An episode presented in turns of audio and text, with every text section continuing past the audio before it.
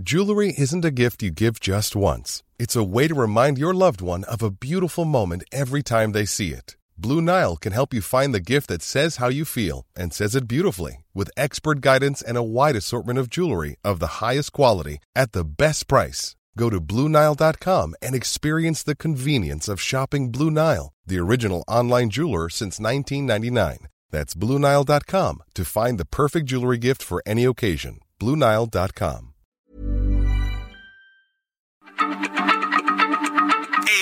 La H se lee, se comparte, se ve y ahora también se escucha.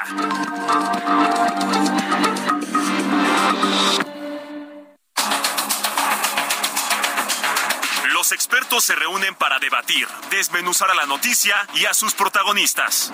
Esta es la mesa de opinión del Heraldo de México y La Silla Rota. Bajo la conducción de Alfredo González Castro y Jorge Ramos por el Heraldo Radio. Iniciamos.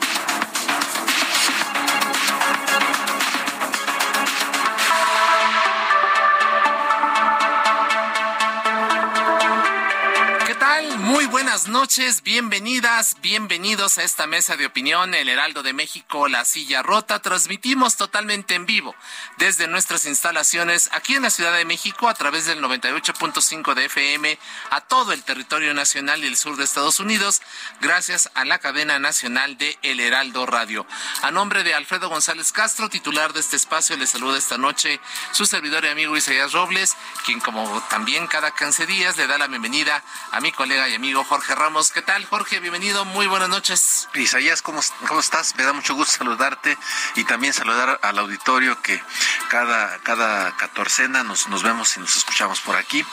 Este, y bueno, pues entrémosle al asunto. Entremos en materia porque hoy, Pues- hoy tenemos un programa muy sabroso, ya montados plenamente en el futurismo, ¿no? Porque Pues- bueno, nos, nos obligaron de una u otra manera desde Palacio Nacional. Ya estábamos hace un ratito, ¿no? Pero, bueno, este, sí, vamos a hablar de, de- de este tema aquí en esta emisión de, de- de la mesa de opinión con la silla rota. Jorge, platícanos Así un es. poco. Y, y vamos a hablar de Alfredo González, que no está aquí. Vamos Así a hablar es. mal de él, porque este, Ajá. hoy, fíjate, hoy en su columna en, en el Heraldo trae el, el tema, ¿no? De Sí. cómo se están ya, digamos, eh, acomodando los, los tiempos, ¿no? Para, pues, la definición, ¿no? En el caso del partido oficial, cómo va este, a irse amoldando el, el- el- en los próximos meses, eh, por ahí de agosto, septiembre, ahí trae los datos, Alfredo, échale una, una, una mirada a la columna, por ¿A si no la han leído, a fuego lento de Alfredo, y bueno, pero justamente ese es el tema, eh, eh, o parte de los temas que vamos a abordar en el programa eh, de hoy eh, y efectivamente el futurismo está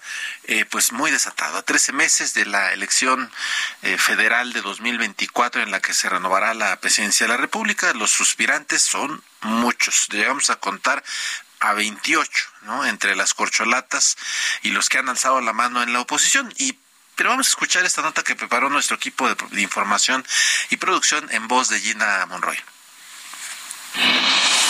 La sucesión presidencial de 2024 arrancó prácticamente después de que concluyeron las elecciones intermedias de 2021. En los comicios de hace dos años, Morena arrasó en varios estados, pero sufrió un duro descalabro en la Ciudad de México. Eso desató una efervescencia adelantada que ha provocado que, hasta ahora, se contabilicen 28 políticas y políticos de Morena, PRI, PAN, PRD, MC y PT que aspiran al cargo. En entrevistas, declaraciones, destapes y en encuestas publicadas salen diversos nombres y apellidos de todas las fuerzas políticas que por orden estrictamente alfabético son Ricardo Anaya, Silvano Aureoles, Salomón Chaptoriski, Santiago Krill, Marcelo Ebrard, Gustavo de Hoyos, Enrique de la Madrid, Francisco Domínguez, Gerardo Fernández Noroña y Francisco García Cabeza de Vaca. En la lista también están Samuel García, Idelfonso Guajardo, José Ángel Gurría, Mauricio Curi, Adán Augusto López Hernández, Miguel Ángel Mancera, Ricardo Monreal, Alejandro Murat, Beatriz Paredes y Diego Sinué Rodríguez. Y la complementan Juan Carlos Romero Hicks, Claudia Ruiz Massieu, Claudia Sheinbaum, Demetrio Sodi, Lili Telles y Mauricio Vila. 28. 28 nombres de los suspirantes a la silla presidencial, Jorge, que hicieron ahí- ustedes hicieron el recuento allá en, en la silla rota, entonces bueno, pues este habría que ver si están todos los que son y si están todos los que están, no, pero bueno, eh, vamos a, entrar, si te parece, de inmediato al debate, al análisis, a la mesa, a la mesa con nuestros invitados de esta noche. Damos la bienvenida a Víctor Alarcón, politólogo de la Universidad Autónoma Metropolitana. Doctor Víctor Alarcón, Alarcón, ¿qué tal? Bienvenido, buenas noches. Gracias, buenas noches, Jorge Es Un gusto estar de nueva cuenta en tu en su frecuencia. Muchas gracias y también a Gustavo López Montiel, politólogo del TEC de Monterrey. Gustavo, ¿qué tal? Bienvenido, muy buenas noches. Ah, en unos minutos más vamos a recuperar la llamada con él. Estaba ya en la línea, pero se nos cortó la llamada. Pero bueno, si te parece, empecemos en lo que recuperamos a, al doctor eh, López Montiel. Vamos a iniciar, si te parece, Jorge. Así es. Y bueno, pues arrancamos eh, con el doctor Víctor Alarcón. Eh, buenas noches. en esta lista de 28 nombres que ya mencionó nuestra compañera Gina Monroy, preguntar, Víctor Alarcón, ni son todos los que están, ni están todos los que son, y pareciera que le sobran al oficialismo, le sobran a la oposición. ¿Cómo ves esa lista, Víctor? Bueno, como todo, ¿no? Es un proceso de, ensayo y error, de decantamiento que, que pues los mismos partidos políticos pues van procesando, claro. El número ahorita pues puede parecer muy alto, eh, pero eso también ha sido producto de dos cosas que me parecen también interesantes dentro del propio proceso. Es decir, uno, la propia fragmentación con el cual la oposición llega, a pesar de sus intentos, digamos, por lo menos los tres partidos eh, como son PRD, eh, PAN y PRI, eh, en términos de hacer esta coalición que ha venido experimentando desde el 2019, eh, y eso evidentemente en sus propios métodos y en sus dinámicas pues eh, deberían ser procesos de decantamiento, insisto, eh, que llevarían, como pasó también en la sucesión del 2018, cuando PAN, PRD y MC hicieron lo propio, es decir, primero hacer sus contiendas internas, después tendremos ganadores o tendríamos, si se repitiera la misma mecánica, tendríamos ganadores de cada partido y después iríamos a un a una rueda final, ¿no? Eh, en este caso, a pesar de que en la en la parte también de la coalición gobernante de PT, eh, Verde y Morena, eh, hasta ahorita todo el mundo se ha concentrado en la decisión de Morena a través del famoso método de la encuesta, eh, no olvidemos de que uh, usted me ha mencionado precisamente a algunos otros candidatos, como por ejemplo Gerardo Fernández Noroña, que milita formalmente en en el PT, que estos otros partidos también tendrán que hacer su decisión de cómo, si si se mantienen en la idea de, seguir coaligados con el partido gobernante eh, mayoritario eh, para esta sucesión de 24, bueno, pues ellos también tendrán que hacer sus propios procedimientos de, decantamiento, ¿no? Eh, de, de emisión para poder incluso esperar a que independientemente de la famosa encuesta que Morena pretende hacer, de primera instancia con las cuatro precandidaturas que siguen activas como Ricardo Monreal, Claudia Sheinbaum, Adán Augusto López y este y, y, el, y el mismo caso de Ricardo Monreal. de, Ricardo Monreal pues bueno podemos ver que todavía estas dinámicas todavía eh, pues pueden sonar incluso a pesar de que realmente ya falta muy poco tiempo eh, todavía eh, faltan bastantes elementos iniciales que, claro, se retrasó todo esto también por la forma en que el plan B, eh, las mismas dinámicas, digamos, de dar la certidumbre de cómo realmente van a ser entonces el marco de reglas sobre lo que se va a competir, las mismas dinámicas también que, y con esto terminaría esta primera respuesta, las propias dinámicas que eh, pues conllevan precisamente restaurar un juego que eh, históricamente pues eh, nosotros suponíamos eh, relativamente superado que es esta suerte de tapadismo no que, estaba muy asociado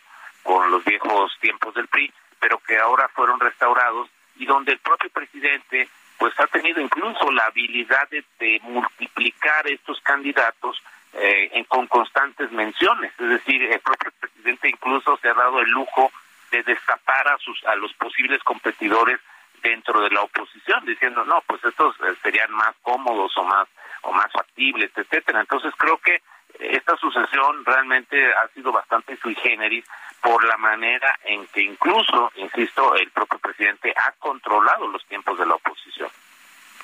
Perfecto. Muchas gracias eh, doctor Alarcón Y, vamos, si te parece, con el doctor Gustavo López Montiel, eh, politólogo del TEC de Monterrey. Eh, doctor, bienvenido, buenas noches. Eh, se nos cortó la llamada hace unos minutos.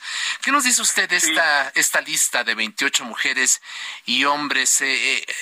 ¿Habla de mucho liderazgo o, qué, qué, cómo lo vería usted? ¿Cómo analizaría usted esta lista tan larga? de personajes que podrían eventualmente o que aspirarían o suspiran a suceder a López Obrador allí en Palacio Nacional.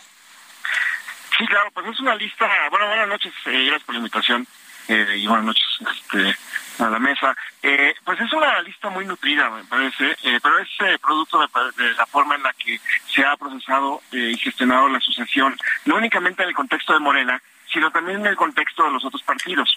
me parece que en el contexto posiblemente de la oposición, la forma en la que se está articulando, no únicamente una alianza, eh, entre, eh, pues obviamente el PRI, PAN, que es la alianza más eh, relevante en este sentido, sino también dentro del Movimiento Ciudadano, por ejemplo, pues hace que de repente todo el mundo levante la mano, no necesariamente para ser candidatos o candidatas, sino para generar posiciones de fuerza dentro de los propios partidos que les permitan pues aspirar a otros espacios políticos, ¿no? No únicamente la presidencia. Entonces, eh, eh, pues al final de cuentas, es la, eh, e incluso dentro de Morena, ¿no? Podemos ubicar lógicamente a los a las cuatro corcholatas que el presidente ha planteado, que me parece que en realidad son tres y que en realidad me parece que es una, pero al final de cuentas, eh, eh, pues es la forma en la que se ha, articulado. Pero podemos también ubicar dentro de la, de la, cuarta transformación, eh, que no es únicamente las, que no son únicamente las cuatro, las tres cocholatas o cuatro, sino que también hay otros actores que se han planteado como posibles candidatos, ¿no? Incluso el mismo Noroña, o que son, pues al final de cuentas, liderazgos que se articulan y que, pues al final de cuentas, podrían eventualmente, si bien no competir en el sentido estricto por la candidatura en sí, pues al final lo que están buscando pues es el siguiente eh, cargo o incluso la reelección de los cargos que ya tienen, ¿no? O vender caro eventualmente su, amor, ¿no? Eh, comentaba hace unos minutos eh, el doctor Víctor Alarcón que precisamente creo que vale la pena también retomar el tema este de, de cómo los otros partidos satélites como el, PT o el Partido Verde eventualmente pueden hacer esto, ¿no? O sea, presionar para eventualmente obtener algún beneficio, cargos, un mayor número de diputaciones, de, de tiene un activismo muy fuerte, cada fin de semana lo vemos con una agenda en todos los estados. Y, ahorita, y, pensando en eso, justamente, eh, ahora ven, me, cayó el 20 de, cuando hablan del Partido Verde, que también Manuel Velasco, de ellos son 29. Manuel Velasco también dijo, no, pues yo también quiero, ¿no? Entonces. 29, entonces. ya son 29. Nos faltó en la lista Manuel Velasco, el senador del Partido Verde, doctor López Montiel. Así es, eh, y no únicamente él, también hay, eh, no recuerdo el nombre, pero hay alguien dentro del Partido Verde de la otra facción, porque recordar que el Partido Verde de repente se medio dividió, eh, que también han planteado pues la idea de que no, de que se procese precisamente una candidatura dentro del Partido Verde. Entonces, pues al final sí todavía me parece que habrá algunos nombres que se puedan sumar, pero fundamentalmente por eso, ¿no? Para generar cierta roncha, como se dice, que pueda eh, pues darles fuerza para pues en realidad aspirar a alguna otra candidatura o a la reelección dentro de sus propios partidos. En buena medida, eh, lo que ocurrió en el contexto del Senado y en la Cámara de Diputados, en donde todo el mundo vota pues por las iniciativas del presidente sin, sin, sin protestar, pues al final es porque se están procesando sus propias eh, reelecciones, ¿no? Claro, no, no, pues ahí está el dato. Y eh, Víctor, con preguntar, eh, ya, ya decíamos, ¿no? Que al arranque que el presidente López Obrador eh, abrió el juego sucesorio pues, prácticamente desde el 21, ¿no? Casi, casi inmediatamente después de las elecciones, ¿no? A la mitad del sexenio. A la mitad del sexenio decidió pues abrir el juego y, luego darse el lujo, ¿no? De, hasta de destapar a posible, según él, ¿no? En la oposición. Eh, ¿Para qué? ¿Para qué adelantar este este juego eh, sucesorio, eh, Víctor? O sea, siendo un personaje con, con, un liderazgo fuerte, según las encuestas, pues no está mal calificado. Eh, ¿Por qué adelantarse entonces tanto tiempo? bueno, yo creo que, desde luego, creo que puede haber un par de explicaciones. Una, que puede ser, digamos, la de poder precisamente ir administrando eh, las condiciones mismas de cómo dentro de su propio equipo o dentro de su propio espacio, digamos, de influencia, eh, puede o no contar, ¿no? Y cómo ir viendo las reacciones de su propio equipo de colaboración, que, que evidentemente esto también requiere una serie de observaciones, una serie de análisis, ¿no? Que, que si seguimos la vieja teoría del tapadismo tradicional, pues el presidente en turno, pues precisamente así es como va midiendo la lealtad, el apego, y los mismos desempeños eh, que, pueden estar motivados o alentados precisamente por la manera en que la promesa de, de, estar eh, sucediendo eh, al presidente, eh, pues bueno, esto esto puede ser incluso una, una agenda de medición y de evaluación constante eh, sobre los integrantes de su propio gabinete. Ah, digamos, de alguna manera creo que eso es parte, digamos, de, de, de estas propias reglas no escritas que históricamente, insisto, si retomamos el viejo esquema del presidencialismo mexicano, pues el zapatismo tiene esta esta característica, ¿no? De ensayo y error, de medición, evaluación y finalmente decantamiento final de de, de, los posibles elementos a, considerar. Y evidentemente también observar realmente eh, la manera misma eh, de cómo eh, el propio pulso eh, que él trata también de observar con respecto a, la oposición, pues bueno, creo que precisamente en la medida, como lo hemos dicho, que ahora él tiene también, las, eh, ha tenido la capacidad y la sagacidad para controlar no solamente el, los ritmos de la propia oposición, sino la agenda misma de la oposición, porque la, la oposición ciertamente se mantiene en un nivel solo muy reactivo, muy instintivo, es decir, la oposición no ha sabido salirse de esa dinámica que le ha impuesto el presidente, eh, pues bueno, creo que eso, eh, sin lugar a dudas, eh, pues es algo que se debe considerar.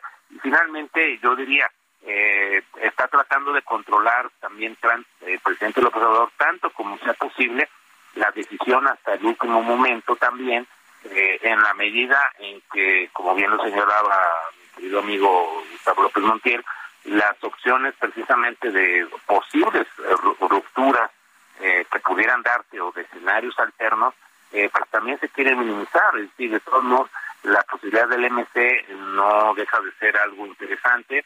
Eh, la posibilidad de asegurarse la lealtad del Partido Verde y del Partido del Trabajo también es muy importante, porque de una decisión posible eh, de alguno de los candidatos, sobre todo pensando en Marcelo Ebrard o, en Ricardo Monreal, Mancillo Ebrard y, Ricardo Monreal pues tienen mucha ascendencia y muchas conexiones muy importantes que eso le ha dado también un sustento a la alianza gobernante, sí. precisamente con el PT y con el Partido Verde. Claro, muchas gracias, eh, doctor Víctor Alarcón.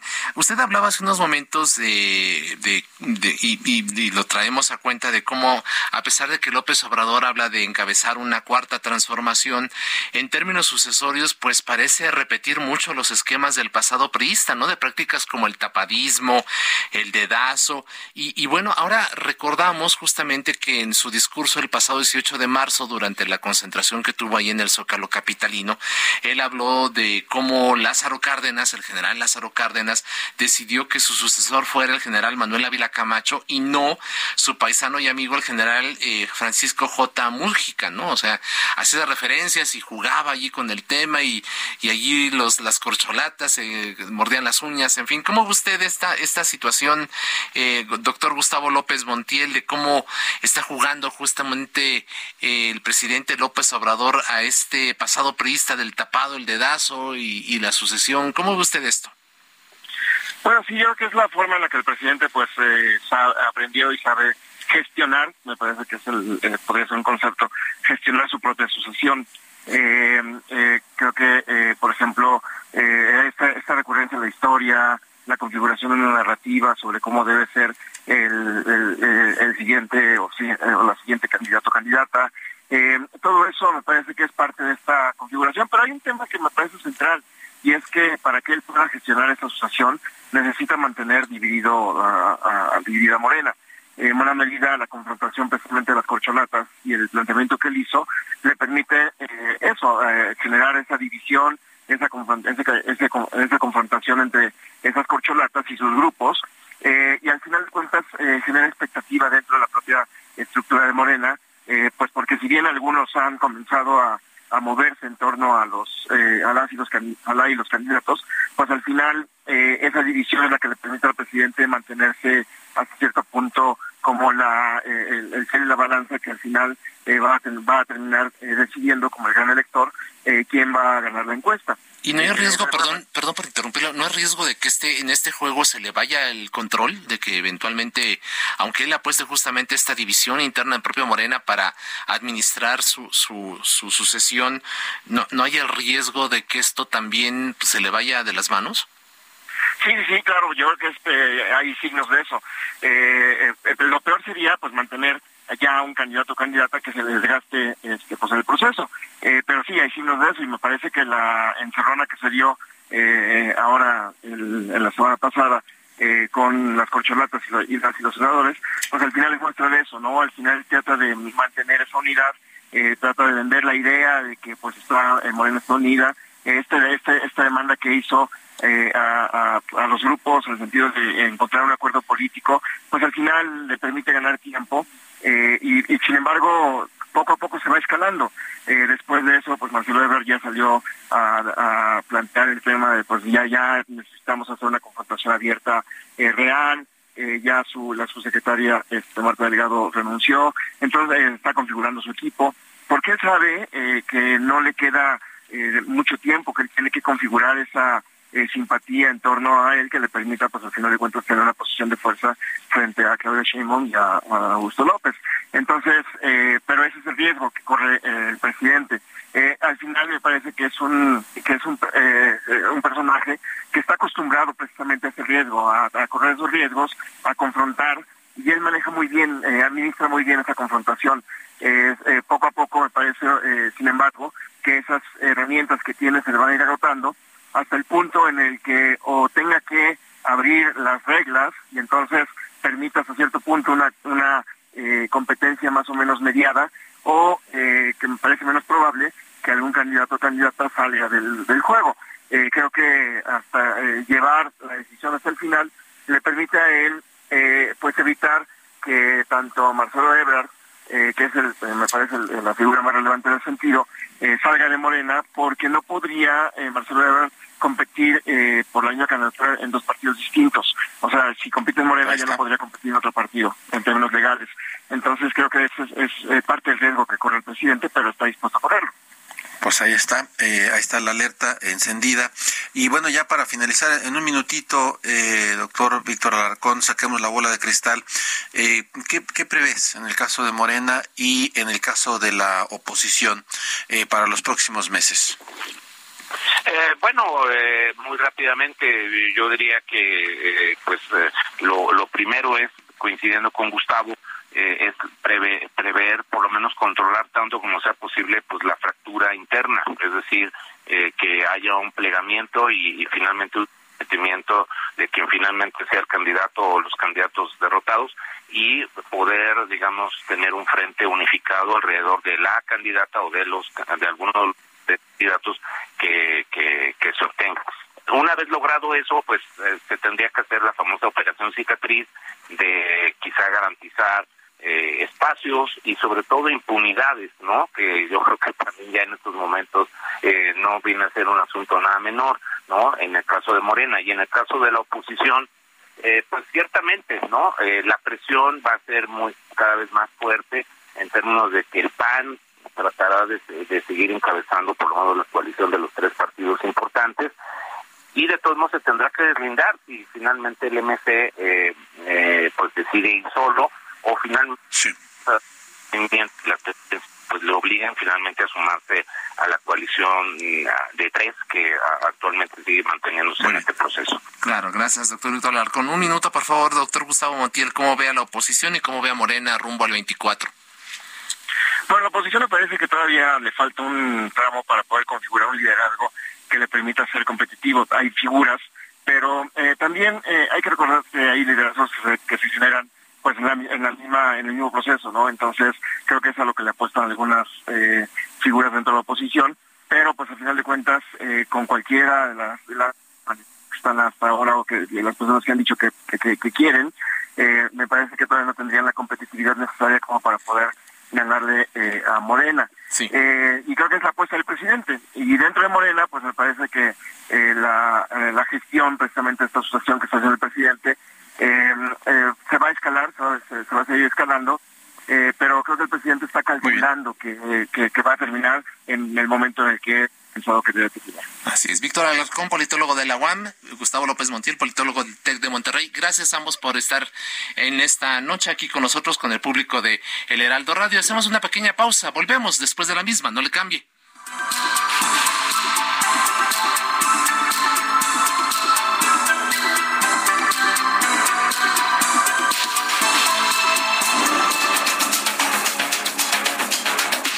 Regresamos con la polémica y el debate después del corte. No se vaya. Esto es Mesa de Opinión. El Heraldo, la silla rota.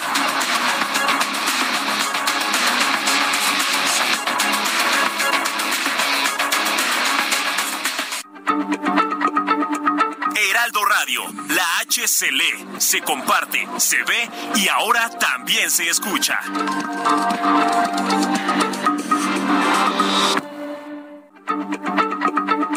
Heraldo Radio, la H se lee, se comparte, se ve y ahora también se escucha.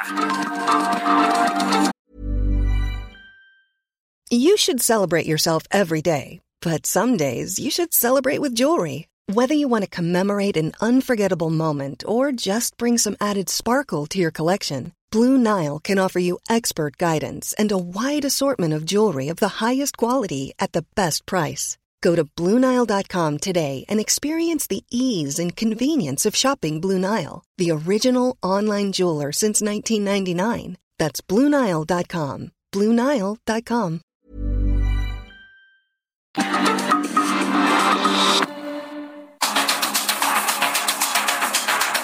El Heraldo, La Silla Rota, Mesa de Opinión.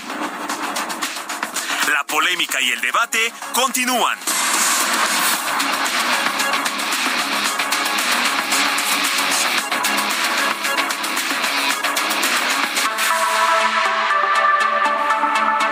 9 de la noche con 30 minutos. Continuamos en esta mesa de opinión, el Heraldo de México, la silla rota. A nombre de Alfredo González, titular de este espacio, le saluda esta noche su servidor y amigo Isaías Robles, con la inteligente compañía de mi colega también Jorge Ramos. Le reiteramos que estamos transmitiendo totalmente en vivo por el 98.5 de FM en la Ciudad de México, que llegamos a todo el territorio nacional y el sur de Estados Unidos gracias a la cadena de El Heraldo Radio. Y Jorge, pues ya hablamos de la sucesión presidencial, pero no podemos dejar de analizar lo que pasa en la Ciudad de México. Así es, hacemos cuentas que ya son 29, ¿no? Los este, aspirantes, corcholates, o como se les llame, suspirantes, ¿no? Eh, de todos los partidos, ¿no? Del partido oficial, del B, del PT, el PRI, PAN, MC. Movimiento Ciudadano. En fin, 29 eh, personajes. Y en el caso de la Ciudad de México, fíjate que hay un registro de, de 15 perfiles eh, que buscan, ¿no? Se ha destapado, los han destapado, para suceder a Claudia Sheinbaum.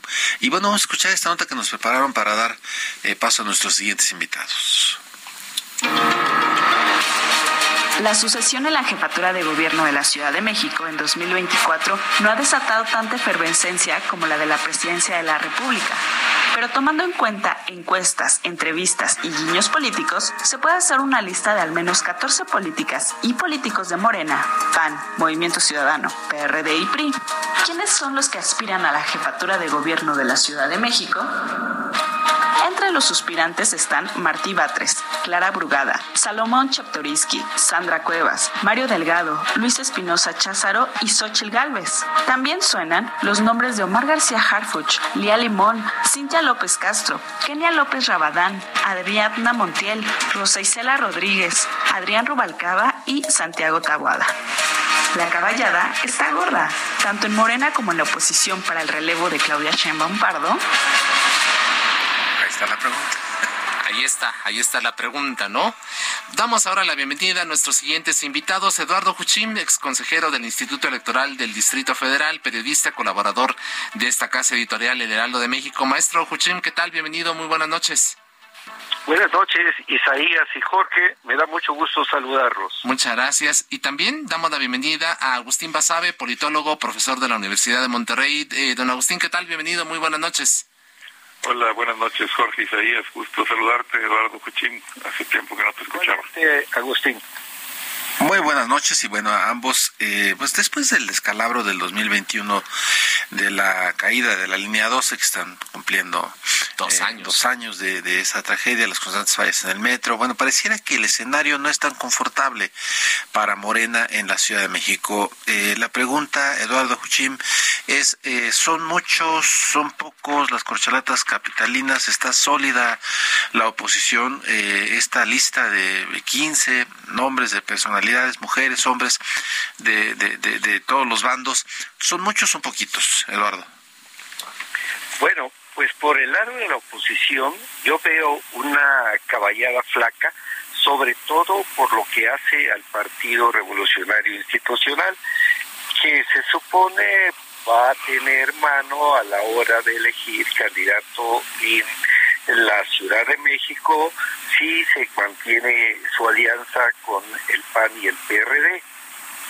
Y por el lado de, Morena, pues por naturaleza, de una manera inercial casi, pues tiene a las cartas más visibles por la sencilla razón de que está en el poder en la Ciudad de México y también en la en la República, en el país.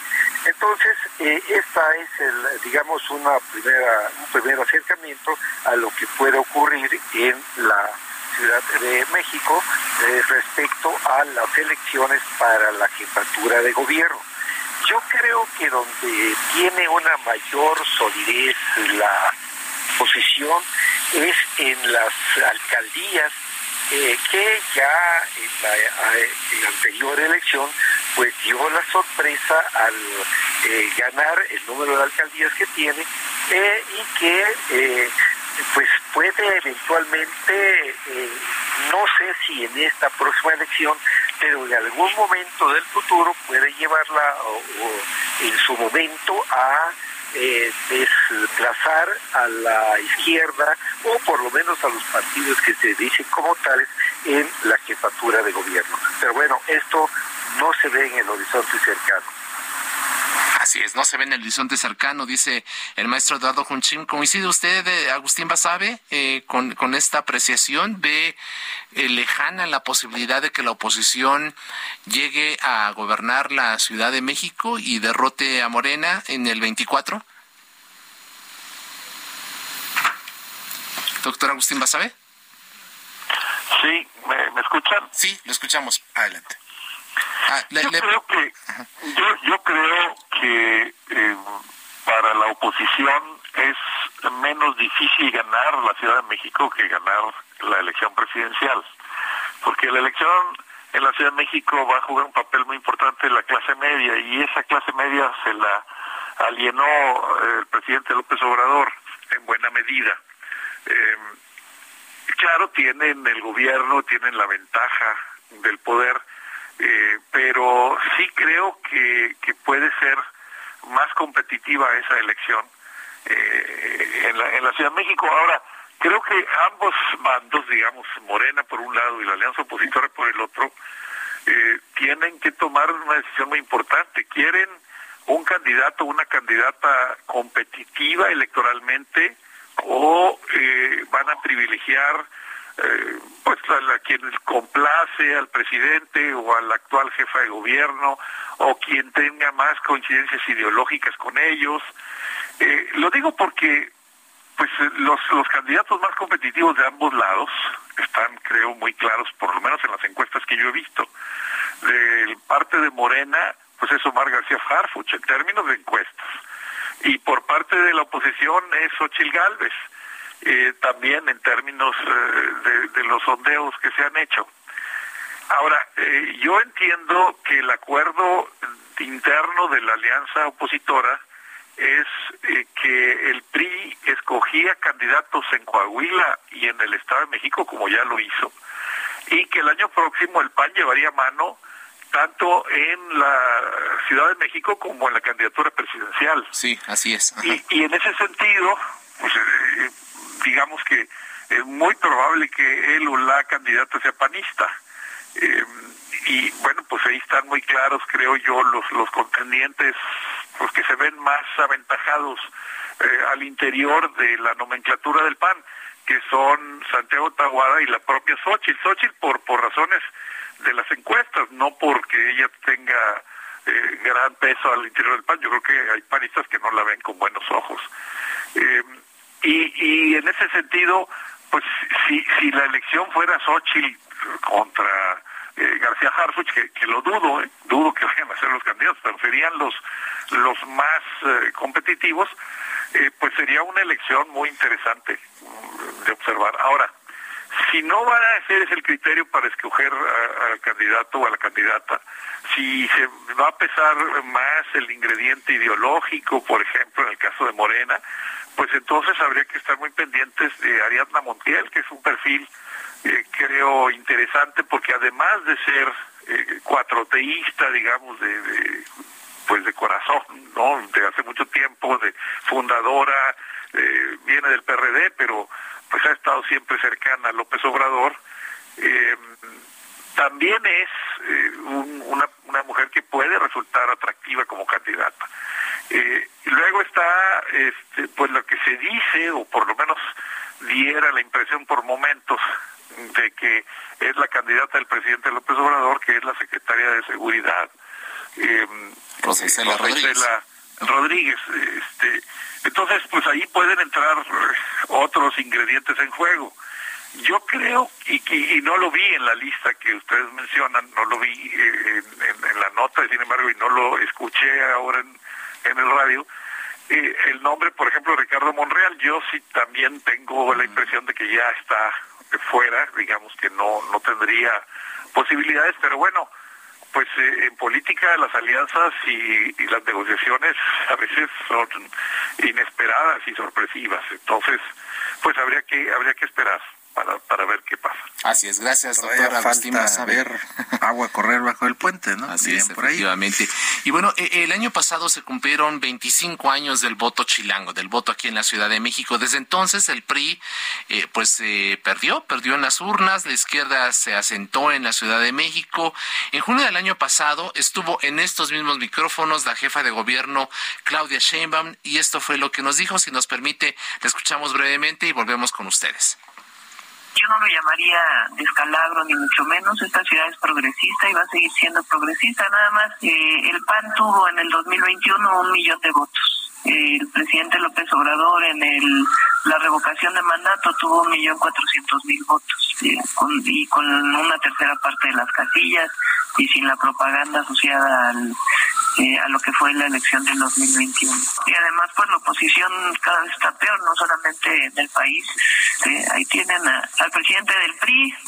El conservadurismo no, no tiene cabida en la, en la Ciudad de México. Y yo creo que eh, la gente está consciente de eso nos dijo Claudia Sheinbaum en este programa.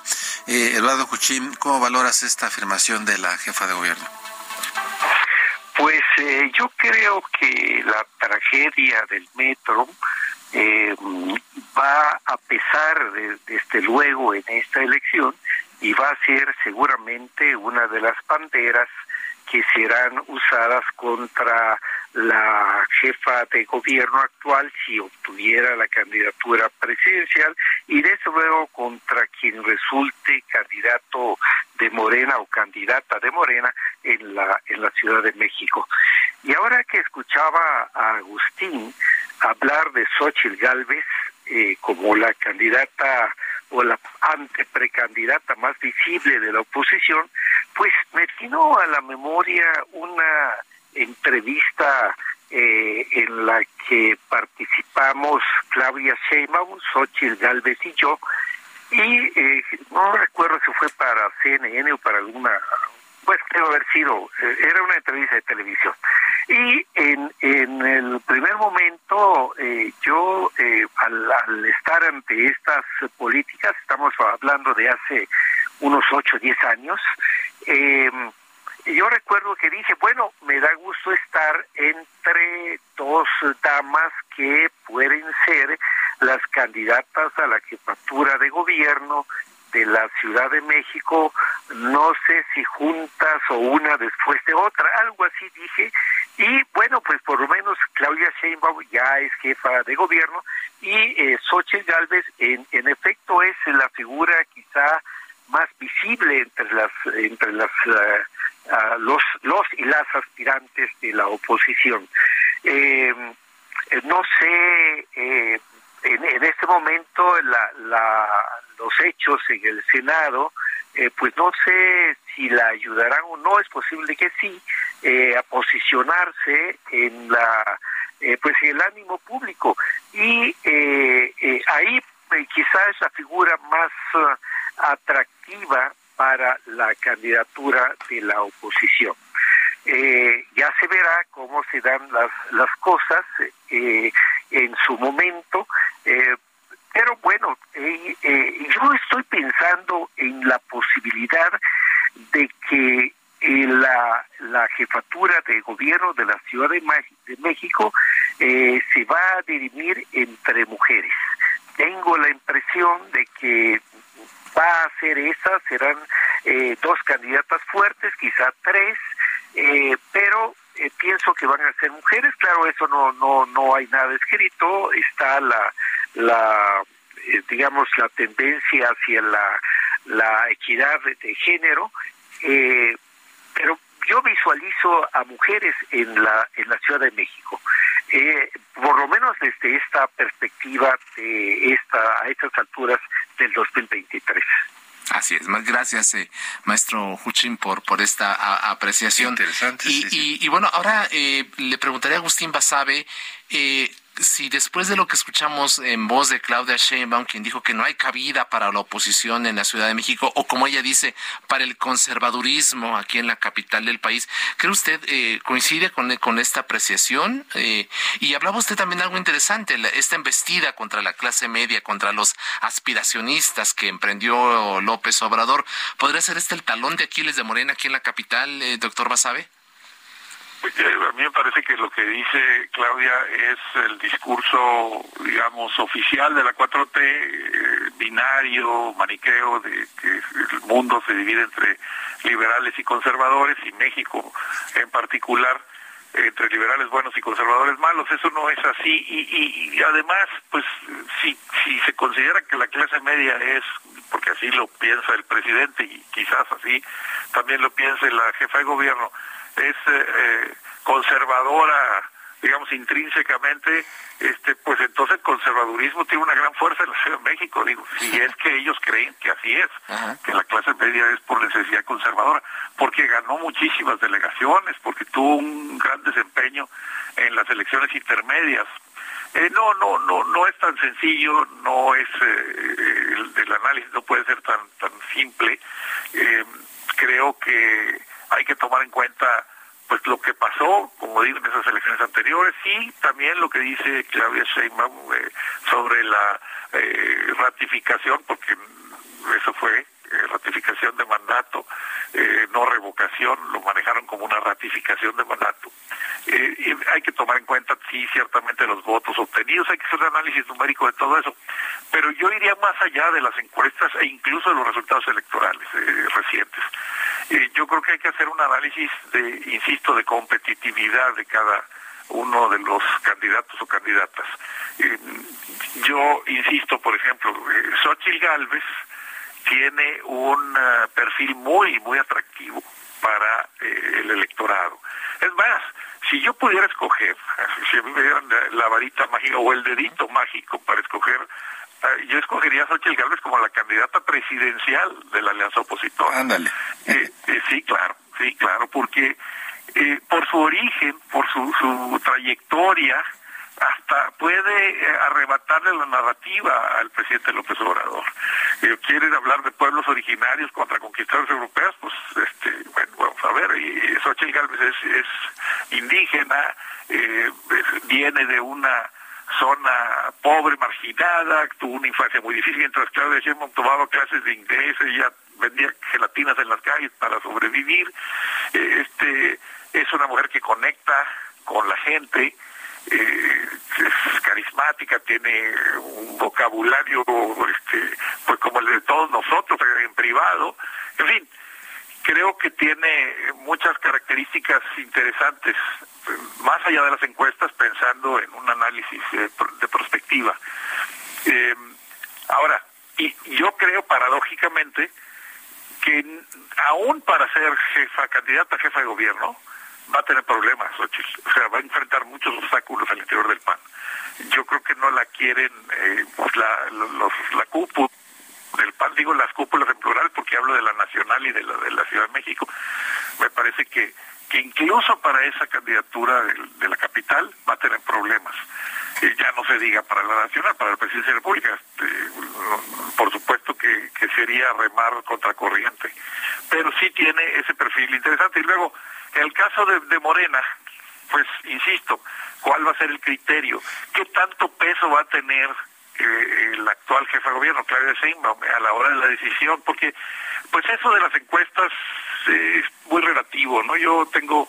Eh, pues yo tengo la impresión de que va a ser un, dedo encuestador el que a final de cuentas va, a decidir va a decir las cosas y ese dedo encuestador es de Andrés Manuel López Obrador claro siempre y cuando eh, las opciones a elegir estén dentro del margen de error de las encuestas, aunque que hay una diferencia pequeña entre una y otra, o una y otro, este, de, no sé, tres, cuatro puntos. Si es así, va a escoger el presidente López Obrador.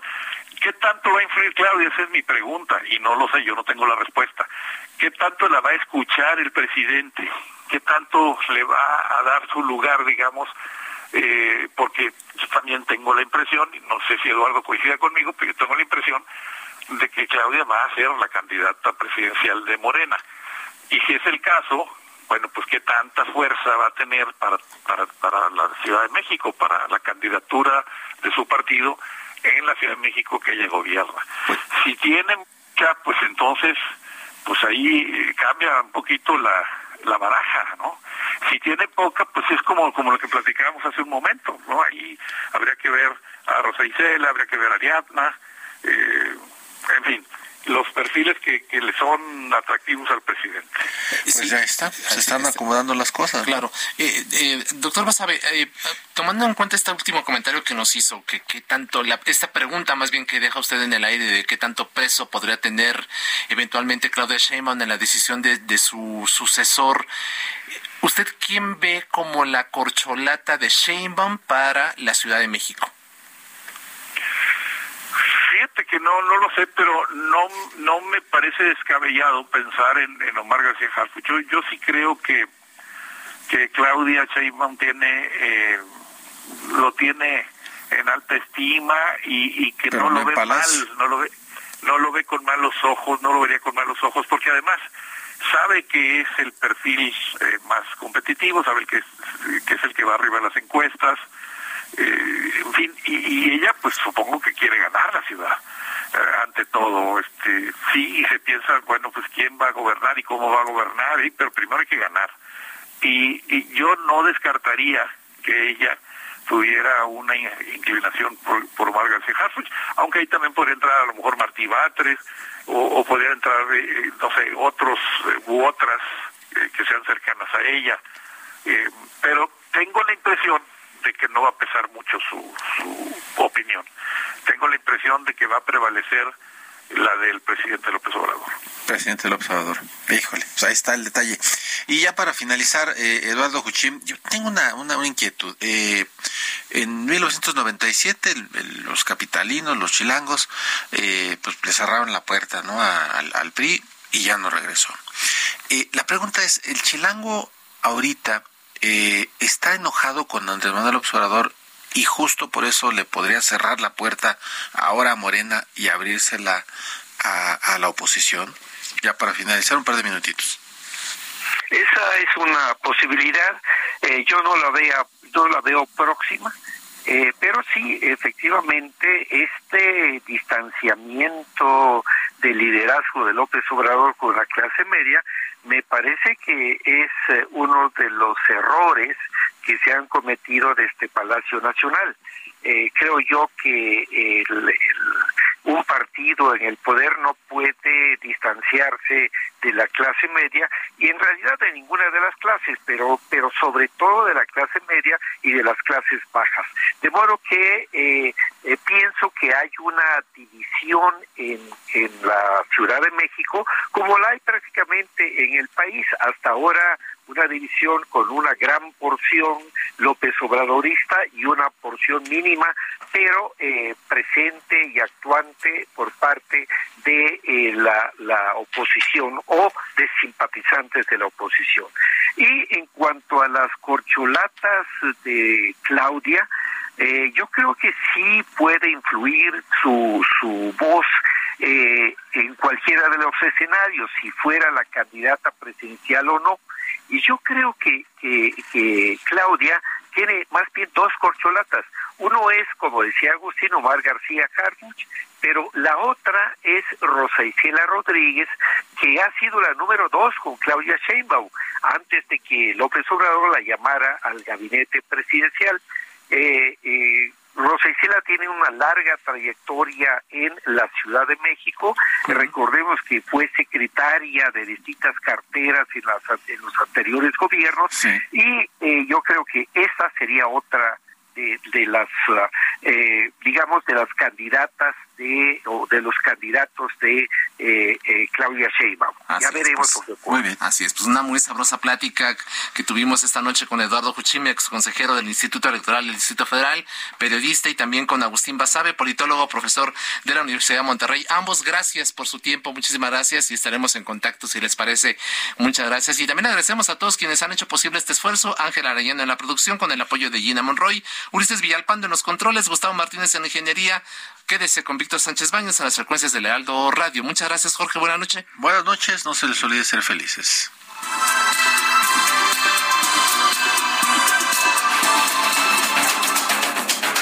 La polémica por hoy ha terminado.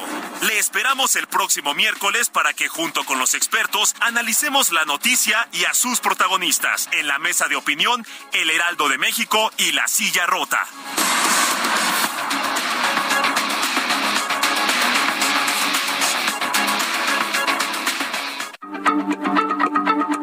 Heraldo Radio, la H se lee, se comparte, se ve y ahora también se escucha.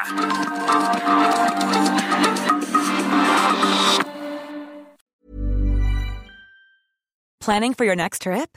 Elevate your travel style with Quince. Quince has all the jet setting essentials you'll want for your next getaway, like European linen, premium luggage options, buttery soft Italian leather bags, and so much more. And is all priced at 50 to 80% less than similar brands. Plus, Quince only works with factories that use safe and ethical manufacturing practices. Pack your bags with high-quality essentials you'll be wearing for vacations to come with Quince. Go to quince.com/pack for free shipping and 365-day returns.